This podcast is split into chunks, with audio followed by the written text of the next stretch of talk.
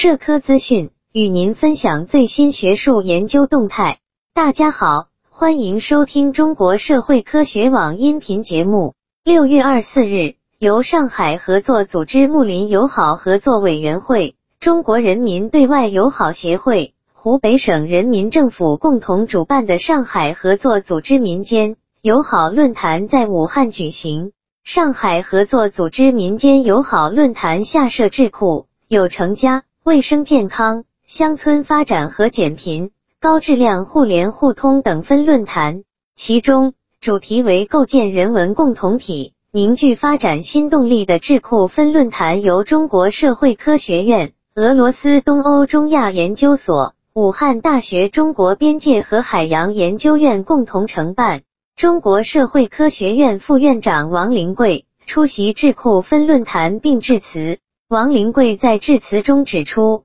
今年是上海合作组织成立二十周年。二十年来，在上海精神指引下，上海合作组织成为欧亚地区和国际事务中重要的建设性力量，在促进世界和平发展、维护国际公平正义方面发挥着越来越重要的作用。当前，世界面临百年未有之大变局，全球地缘政治格局和国际体系正发生深刻变化。肆虐全球的新冠肺炎疫情导致地区热点和冲突加剧，一些国家社会撕裂，种族矛盾激化。面对新形势、新情况和新问题，上海合作组织应在全球和地区卫生治理领域发挥更大作用。以积极有效抗击新冠肺炎疫情，在加强地区各国务实合作和互联互通方面发挥更大作用，以促进后疫情时代成员国经济恢复；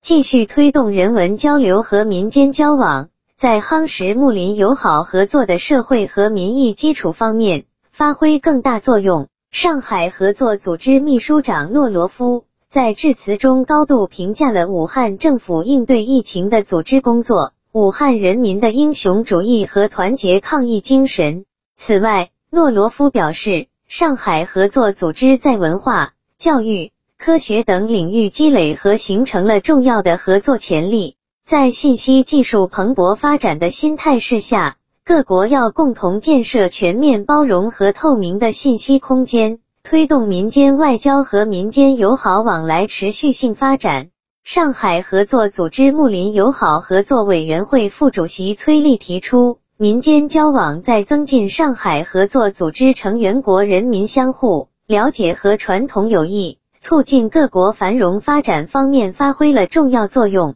为进一步促进上海合作组织民间交流工作，应进一步筑牢组织发展的民意基础。拓宽互利共赢的合作渠道，提升各方互学互鉴的水平，并充分发挥智库的作用。湖北省副省长肖菊华表示，湖北与上海合作组织成员国交往密切，共同开展了丰富多彩的人文活动，尤其在抗击新冠肺炎疫情中，展现了互帮互助的深厚情谊。湖北将继续弘扬伟大的抗疫精神，坚定不移扩大开放。为湖北与上海合作组织成员国实现民心相通与互利合作注入新动力。武汉大学党委书记韩进表示，高校和科研机构应充分发挥自身优势，担负起教育人文领域的交流重任，培养新一代有益使者，使友谊薪火代代相传。哈萨克斯坦总统助理叶尔兰卡林表示，在抗击新冠肺炎疫情的过程中，哈中相互支援抗疫物资，中国疫苗在哈萨克斯坦展开接种，这些都是民间友好的有力证明。乌兹别克斯坦总统直属战略与地区研究所所长埃尔多尔阿利波夫表示，新冠肺炎疫情发生以来，乌中守望相助、相互驰援，印证了高水平的上海精神。乌兹别克斯坦将大力推动民间友好合作。推动上海合作组织成员国人文交流与深度合作。塔吉克斯坦上海合作组织民间友好中心主任阿布杜哈伊尔加夫尔佐达认为，二十年来，上海合作组织各成员国为地区稳定与发展不懈努力，创造了友好、相互理解、互信、共同发展的环境和氛围。